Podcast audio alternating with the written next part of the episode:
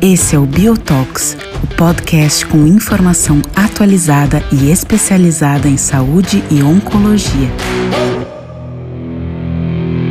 Olá a todos, bem-vindos a mais um Biotalks. Eu acho que esse vai ser o último Biotalks desse ano de 2023. E eu tenho o prazer de receber nesse Biotalks dois grandes amigos e duas referências é, no país, na América Latina e também é, na comunidade de urologia do mundo, é, dois formadores de opiniões em tumores é, uro-oncológicos, digamos assim.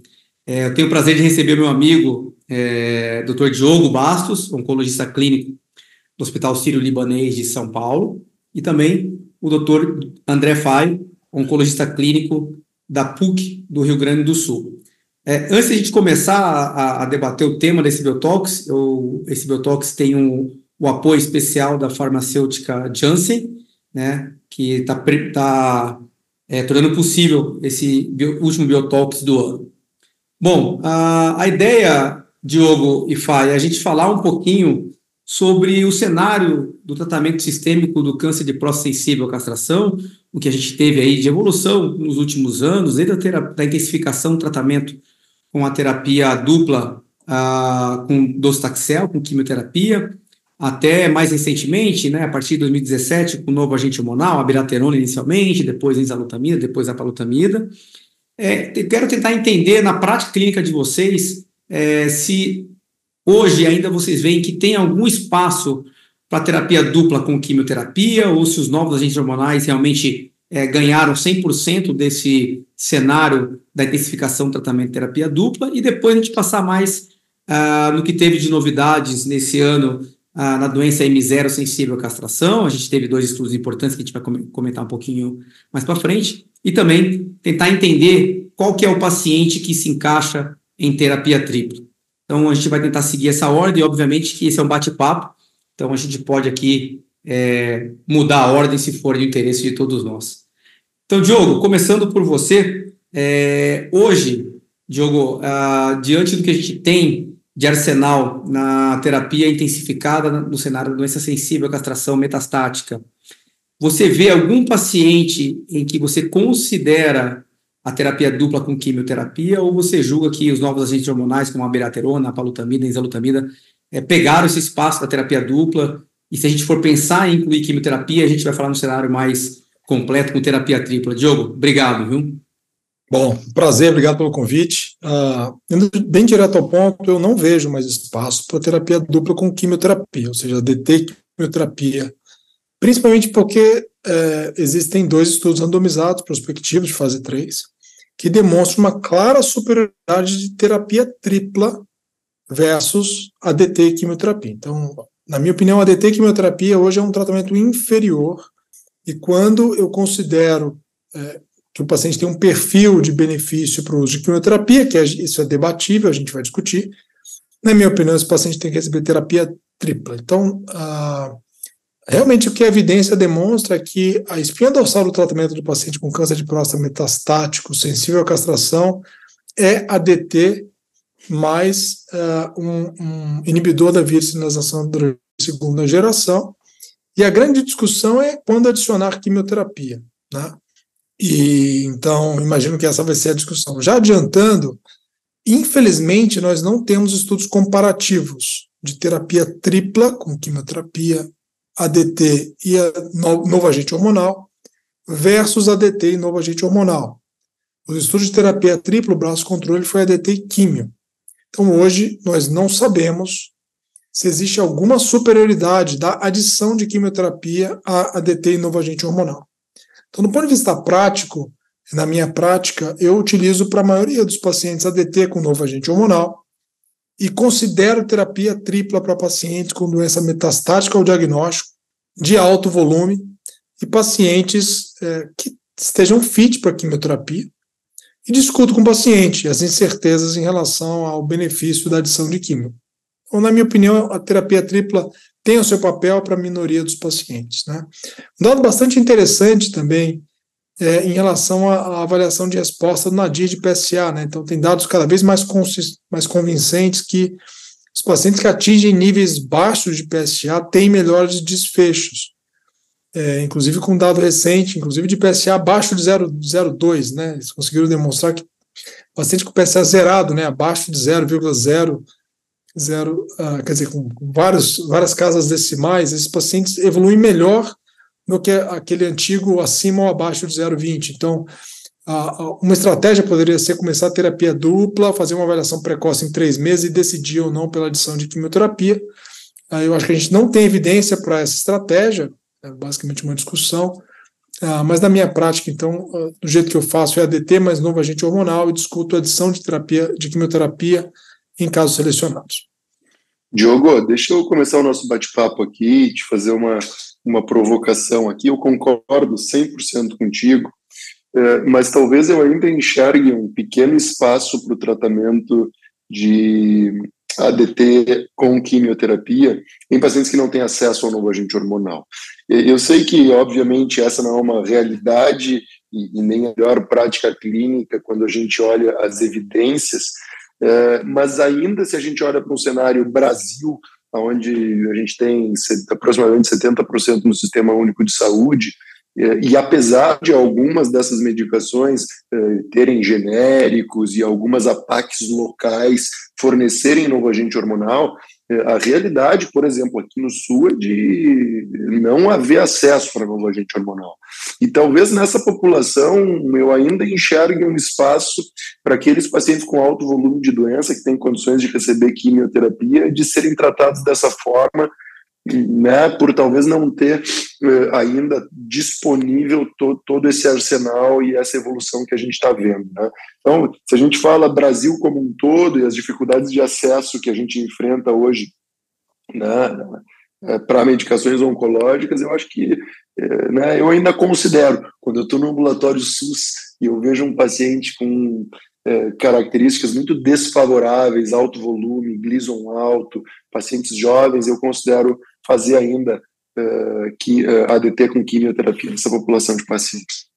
Eu acho que esse é um ponto uh, importante, principalmente em relação ao acesso somente, mas eu concordo com o Diogo, viu? Eu acho que hoje, considerando, vou imaginar que essa população tem acesso, né, a nova agente hormonal, a quimioterapia, realmente eu também acho que é um, a combinação de ADT com quimioterapia é um tratamento hoje é, ultrapassado, até considerando, né, se a gente for é, imaginar que todos os pacientes tenham acesso, que aquele paciente que vai ter indicação de quimioterapia é aquele paciente que a gente vai evoluir hoje para terapia tripla, né? Porque aí claramente há superioridade é, em desfechos oncológicos. Agora, um ponto importante que o Diogo tocou foi em relação à queda abrupta e rápida do PSA para valores menores do que 0,2. A gente já tinha visto um dado é, do Jorge Garcia, era uma análise pós-rock do Charter, ele já tinha demonstrado que aqueles pacientes que tinham uma queda de PSA maior do que 0,2 no primeiro ano de tratamento é, com quimioterapia mais docetaxel tinham uma sobrevida global e uma sobrevida é, livre de castração, né, de resistência à castração, maior do que aqueles pacientes que tinham PSA maior do que 0,2. E agora esse dado do ESMO recente, né, que saiu é, de uma análise também posterior do estudo TITA, mostrando que com a palutamida, aqueles pacientes que atingiram um, uma queda rápida do PSA em até três meses, menor do que 0,2 tiveram um desfecho maior do que aquele grupo que ou teve uma queda maior do que seis meses, né, maior do que três meses, ou maior do que 0,2. Então, acho que, é, eventualmente, né, como o Diogo falou muito bem, a gente não tenha isso em, em evidência hoje, clara, para usar essa estratégia de talvez intensificar ainda mais o tratamento daqueles pacientes que não tenham uma queda rápida e expressiva do PSA nos primeiros meses de tratamento. A gente sabe que tem alguns estudos em andamento fazendo o caminho contrário, né? É, começa intensificado e depois de um ano, se o PSA atinge um valor menor que 0,2, eles estão pensando em desintensificar o tratamento e ver como que esses pacientes vão. Mas acho que é, é bem por aí. É, vou te provocar rapidinho antes de partir para o próximo tópico. Dos novos agentes hormonais, tem algum da sua preferência entre a palutamida, a beraterona ou a enzalutamida, considerando que os pacientes têm acesso a tudo, a todos, ou você vê em relação à eficácia, são todos muito parecidos e você acaba individualizando em relação a comorbidades e eventualmente ao uso é, de corticóide ou não com a biraterona? Uh, Sabino, eu acho que, para mim, uh, os novos agentes hormonais são muito similares do ponto de vista de eficácia e também do ponto de vista de tolerabilidade, uh, e a minha conduta costuma ser a individualização, exatamente como tu colocou, conforme comorbidades específicas para cada agente. Então, né, de fato, quando a gente quer evitar o uso de corticoide num paciente diabético ou com alguma situação, por exemplo, é, né, a opção, no caso, por abiraterona, talvez possa não ser a melhor, né, então a gente individualiza a partir de, de, de, de um perfil clínico do paciente, o perfil de toxicidade de cada agente, mas no frigir dos ovos, eu acho que são medicações muito similares uh, e bem toleradas pelos pacientes. Perfeito. Fala, Diogo, você quer complementar alguma coisa? Sim, é, não, só para complementar, eu concordo com o Fai, claro, o paciente não tem acesso ao novo agente hormonal, de fato, a gente volta para o cenário anterior, pacientes metastáticos ao diagnóstico, alto volume, acho que cabe sim a discussão de docetaxel, uh, embora eu acredite que estratégias uh, para facilitar o acesso sejam importantes, inclusive eu já tive pacientes é, que não tinham convênio, que eu inclusive indiquei a beraterona em dose baixa com alimentação, é, enfim, então eu acredito em algumas estratégias que possam melhorar o acesso. É, um outro ponto, além do PSA baixo, sabe, eu tive um paciente recente, doença metastática ao diagnóstico, altíssimo volume de doença, paciente jovem. A minha opção era fazer terapia tripla, só que ele estava com tanta dor e, e, com performance ruim, emagrecido, que eu realmente fiquei preocupado em iniciar com químio, então ele começou com ADT mais um novo agente hormonal, e eu acabei pedindo um painel genômico, tanto germinativo quanto somático, porque esses pacientes de alto volume metastático ao diagnóstico tendem a progredir rápido, e eu acabo solicitando upfront. E ele tinha uma mutação em S-POP. E uma resposta brilhante. Com um mês, o PSA dele saiu de 800, foi para 10. E com três meses, o PSA estava zero. E uma resposta em imagens absurda. E esse paciente, a gente sabe que eles respondem muito bem à hormonoterapia. Então, eu mudei, eu mudei minha opinião e acabei indicando só terapia dupla. Então, eu acredito que no futuro a gente deve caminhar em selecionar melhor esses pacientes. É óbvio que o, o ideal seria ter um estudo randomizado, terapia tripla versus terapia dupla com novo agente hormonal. Acho difícil que a gente vá ter esse estudo. É, excelente, Diogo, eu concordo. Eu acho que a gente vai caminhar na tentativa de identificar biomarcadores que possam selecionar esses pacientes e, uh, e talvez esse seja um caminho para nos ajudar a definir quem é a população que se beneficia desse tipo de estratégia. A minha experiência pessoal, e aí eu aproveito para ouvir a opinião de vocês, é de bastante toxicidade com a terapia tripla.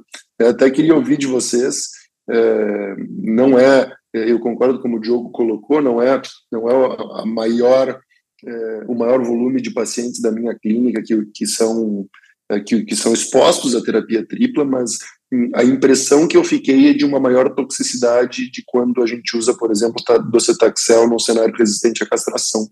É, obviamente que tem um grande viés nisso aqui que eu estou colocando para vocês, mas também queria saber a impressão de vocês em relação a isso. Mas não é um tratamento fácil, né? Como é, por exemplo, a terapia dupla, que na maioria das vezes é um tratamento muito bem tolerado né, é, pela, é. pela maioria dos pacientes.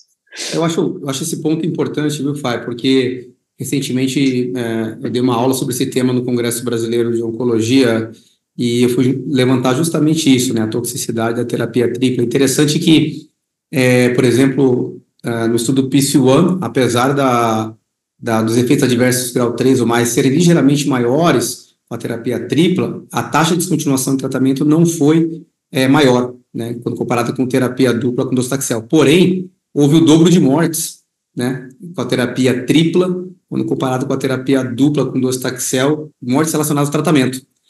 E aí, esse ano, no ASCO-GU, a doutora Marta Rossai apresentou os dados de, de análise de subgrupos, né, de, do estudo Aracens, em relação a qual subgrupo será que teria mais benefício terapia tripla. Então, a gente acabou é, consolidando o que o Diogo já falou, aparentemente terapia tripla parece ter um maior benefício naqueles pacientes com doença metastática diagnóstico, de maior volume, maior risco, e nesse dado que ela apresentou, também mostrou para a gente que a toxicidade grau 3 ou mais, ela é maior com a terapia tripla naqueles pacientes com baixo risco de doença, com doença de baixo risco.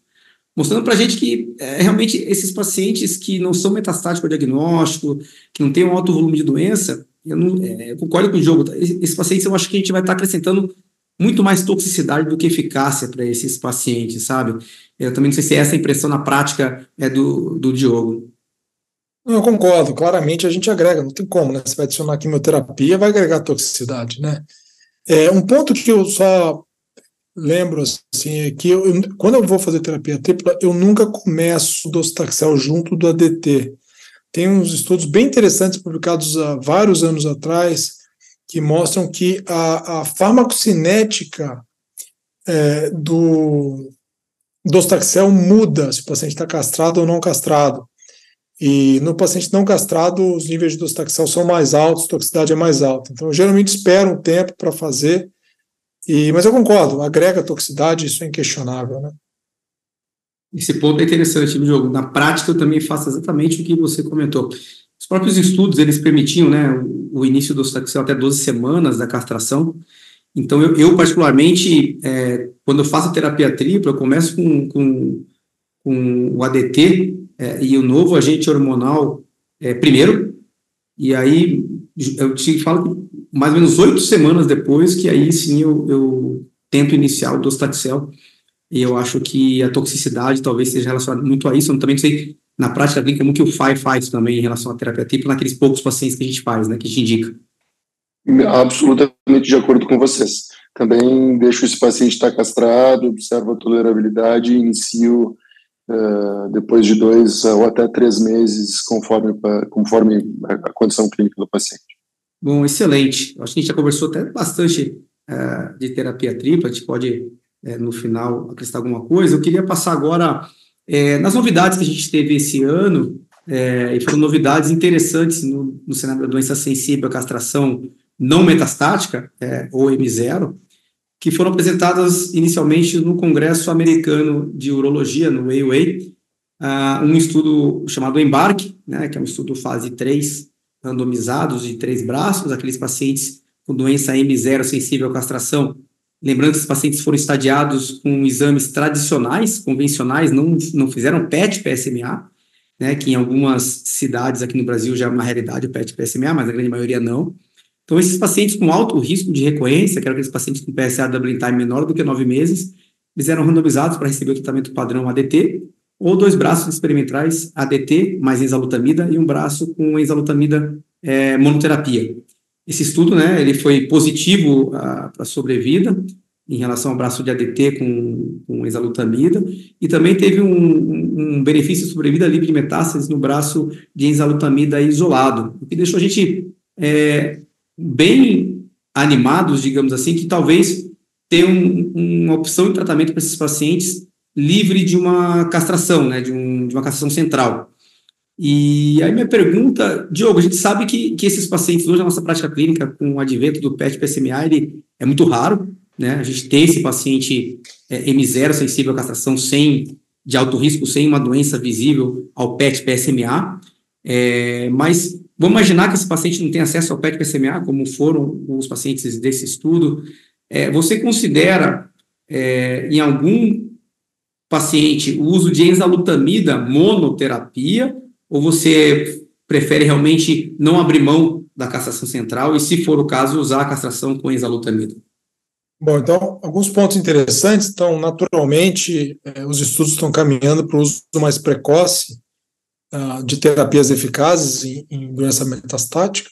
Então, a gente está vendo a incorporação dos novos agentes hormonais no cenário da estrela bioquímica de alto risco e vamos ver na sequência aí nos próximos anos, inclusive na doença localizada.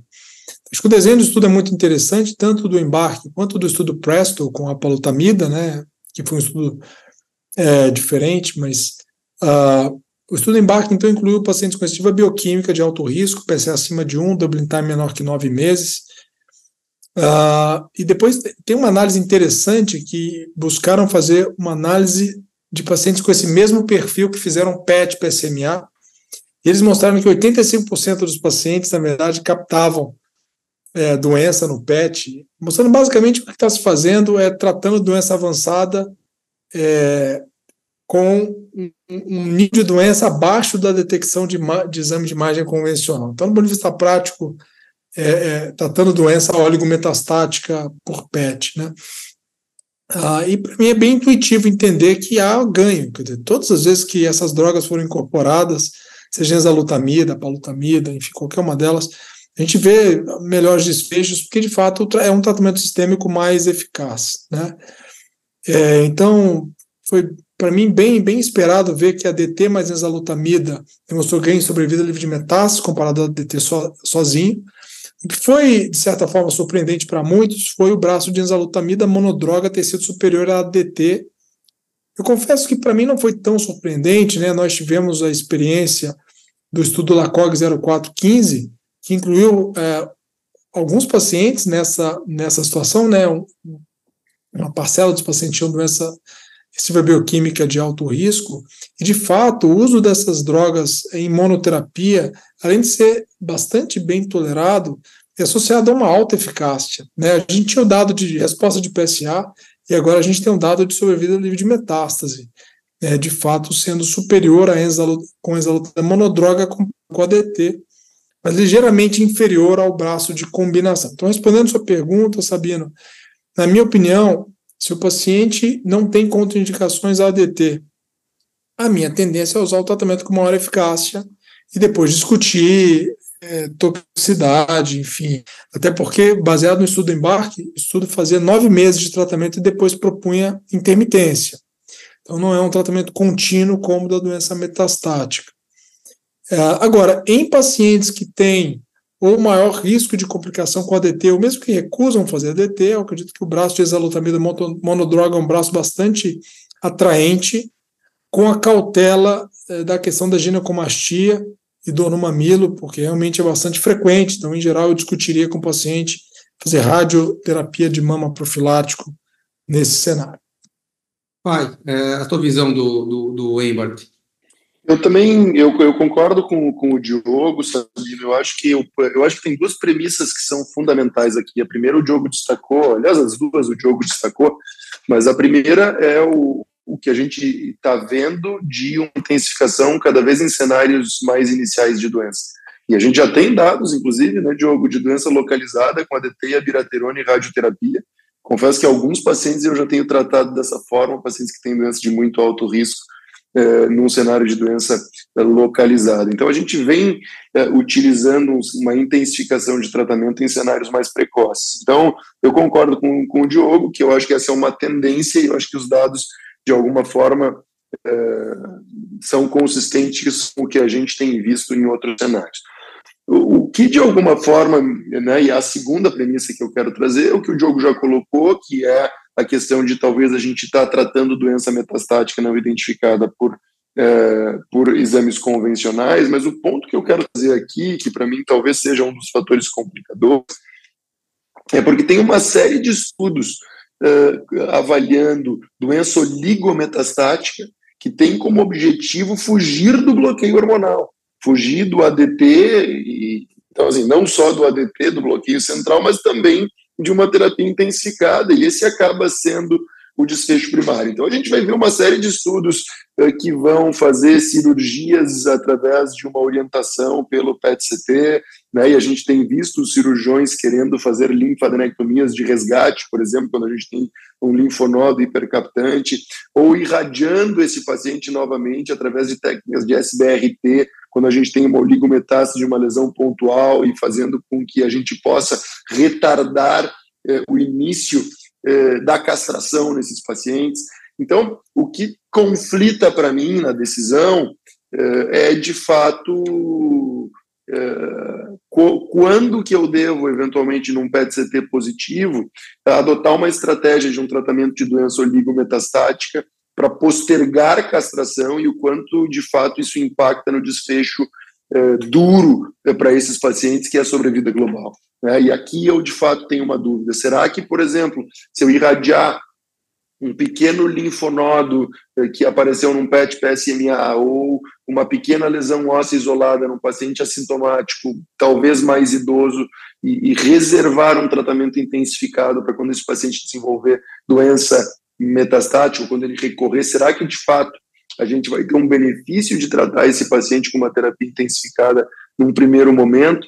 É, e para mim, essa ainda é uma questão é, de difícil decisão na prática clínica. Sou honesto com vocês, porque eu acho que a gente tem dados que são bastante é, diferentes e estratégias que são diferentes e que têm os seus prós e contras em cada, em cada uma delas. Então, eu confesso para vocês que a população que eu tenho na minha clínica de pacientes com recorrência bioquímica é muito pequena, e aqueles pacientes, de fato, que eu opto por tratar a recorrência bioquímica é muito restrita, porque eu acho que cada vez mais a gente tem tentado tratar a doença oligometastática com técnicas eh, ablativas, os focais. Essa tem sido uma experiência.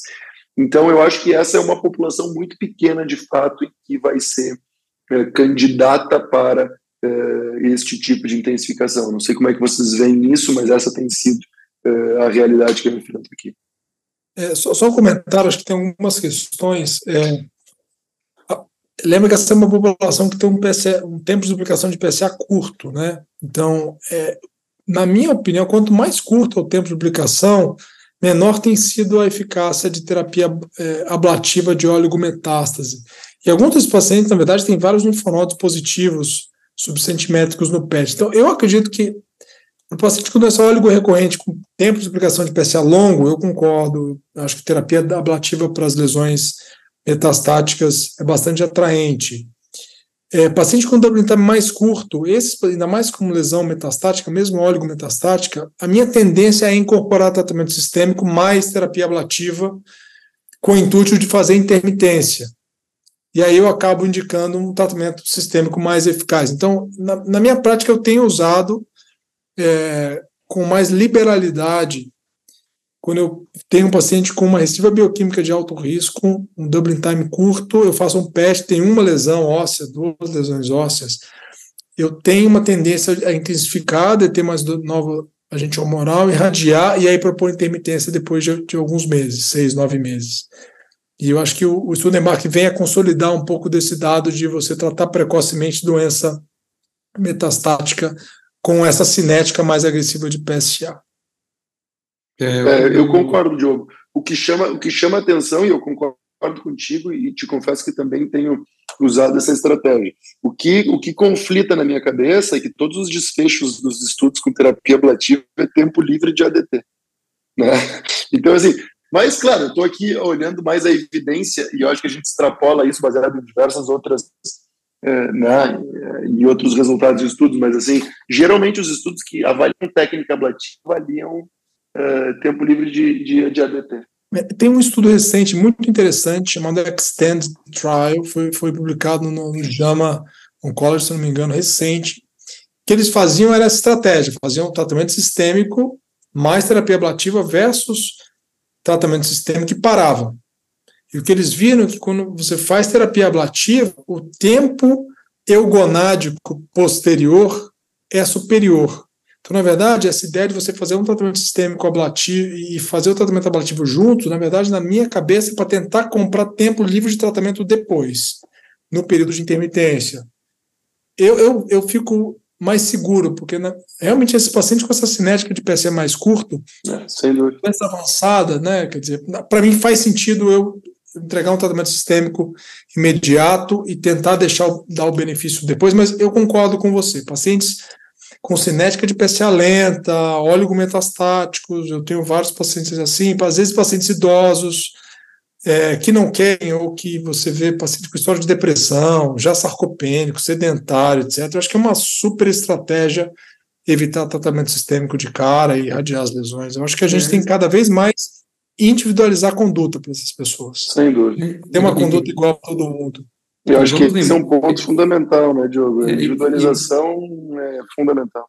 E vamos lembrar que a gente está falando de uma população que é assintomática, né? Então a gente é, fala, vamos acrescentar um tratamento que eventualmente vai interferir no, na qualidade de vida do paciente. Então a gente tem que levar isso em consideração muito quando a gente vai decidir começar um tratamento numa, num paciente que tem um, realmente ele é assintomático. Aí faz todo esse sentido, como o Fai trouxe também, talvez uma terapia ablativa, que a gente sabe que hoje em dia, com a tecnologia que a gente tem, é extremamente eficaz no te, é, na prolongação de tempo a castração com morbidade baixíssima, né? já a adição de um tratamento sistêmico, seja exalutamida, seja a palutamida com abiraterona ou sem abiraterona, de acordo com o estudo Presto, a gente vai estar acrescentando toxicidade, né? É, falando um pouquinho do estudo Presto, eu acho que também é um estudo de três braços, né? ADT, ADT mais APA versus ADT mais APA mais AB. É, ele é um estudo que o, o, mostrou que o endpoint de sobrevida livre de progressão de PSA foi melhor para tratamento intensificado, seja com APA ou com APA mais, mais abiraterona, mas a gente não tem ainda dado de sobrevida livre de metástase. Mas, para mim, é, eu acho que a, a, o que faltou nesse estudo foi um quarto braço, assim como o EMBARC, de apalutamida sozinho, né? Para a gente ver se tinha, teoricamente, a mesma eficácia do que os outros é, dois braços. E também confesso que o braço de APA com a beraterona, assim, há uma melhora na, na taxa de é, de sobrevida livre, progressão de PSA, mas com hazard ratio não muito diferente do que ADT com APA. Eu não sei se a gente intensificar com um outro novo agente hormonal faça muito sentido, né? E eventualmente a gente deve e, pode e perder na ganho, frente um. E o ganho, o ganho absoluto é, se eu não me engano, perto de um mês, né? Sabe? É. Então eu acho que são dados consistentes com o que a gente vê na combinação de novos agentes hormonais da metastática, que não parece ser de fato uma estratégia a ser utilizada, né? Então é, sem dúvida, eu acho que vai em direção do que a gente está vendo da intensificação em cenários iniciais, mas talvez a combinação de dois novos agentes hormonais não agreguem é, né, ou, não, ou não somem eficácias aqui. Né? Então, acho que o tratamento deve ser com um, um único novo agente hormonal nesse contexto. Sem dúvida. Bom, é, eu acho que a gente passou por tudo uh, que a gente tinha é, proposto fazer, né, falar um pouquinho dessa evolução desde o do Charter 2014-2015 até as novas agentes hormonais de 2017, agora essas novidades é, de intensificação de tratamento num cenário mais precoce. É, a gente espera que tenha algumas novidades no ASCO-GU, que é, vai começar daqui mais ou menos 45 dias, é, mas o que eu sei é que o estudo ARANOTE, né, que é o uso de terapia dupla com darolutamida vai ser apresentado no ASCO, então a gente acha que talvez tenha mais um novo agente hormonal para a gente é, colocar nossa prateleira na doença metastática sensível à castração, M1. De qualquer maneira, eu queria agradecer mais uma vez é, FAI é, por estar com a gente ao longo de todo esse ano e mais esse último Biotalks de 2023.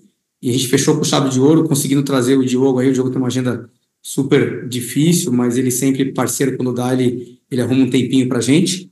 É um prazer estar fechando o ano desse Biotox com, com o Diogo e mais uma vez agradecer aí a, a Janssen pelo apoio e tornar esse, esse Biotox é, possível. Fai, muito obrigado, Diogo, muito obrigado, espero tê-los novamente em 2024. Obrigado, Feliz Natal e um ótimo 2024 para todo mundo. Mais uma vez, obrigado pelo convite, pela honra. Boas festas e saúde a todos.